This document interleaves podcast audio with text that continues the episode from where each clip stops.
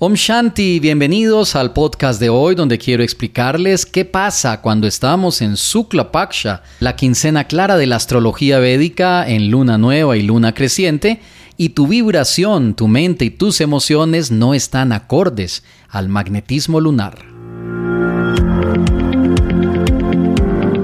En mis años de experiencia asesorando en astrología a través de consultas, los seminarios y talleres vivenciales, He encontrado personas que en el día de la luna nueva o durante los días de la luna creciente se sienten cansadas, deprimidas, sienten que las cosas no funcionan muy bien, es decir, su energía no está sincronizada con la fuerza del universo, con la energía de la luna.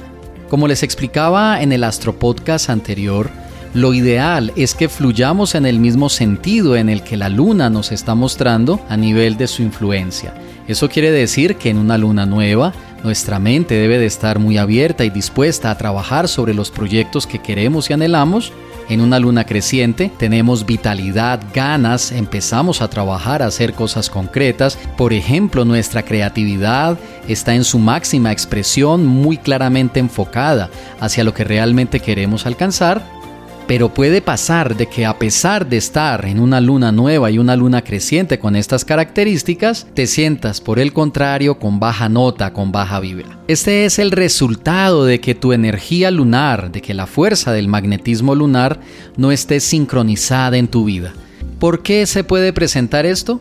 Hay varias razones, por ejemplo, puede ser que desde el momento de tu nacimiento, tu luna natal no esté bien ubicada y ya traigas desde ese instante dificultades con la luna. También he visto el caso de personas que no desarrollan el potencial de su luna y lo que hacen es mantener una luna pasiva con una energía muy débil. También he visto el caso de personas que por experiencias difíciles, por marcas emocionales, por recuerdos estériles que cargan en su mente, su frecuencia vibracional a nivel de ideas y de pensamientos tiende a ser un poco negativa y automáticamente la asociación con la luna, que tiene que ver con las emociones y la estabilidad de nuestra mente, se ve afectada.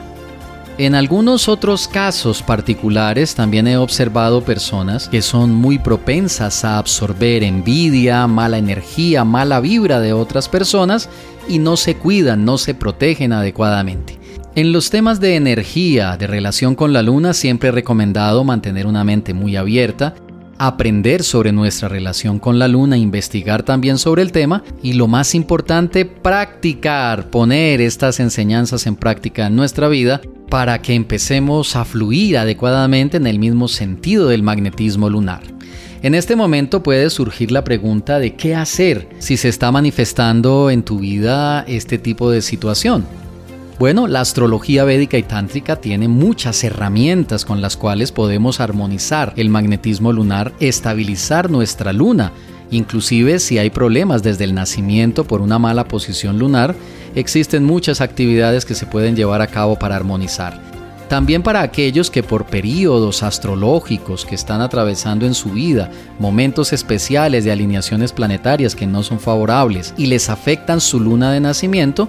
cuando entra la luna nueva o la luna creciente no están vibrando en esa misma frecuencia positiva y en ese mismo sentido del universo, también hay varias actividades muy prácticas y muy sencillas que se pueden llevar a cabo para armonizar, para equilibrar esa luna y poder fluir en el mismo sentido y obtener muy buenos resultados. En próximos podcasts estaré hablando sobre este tema.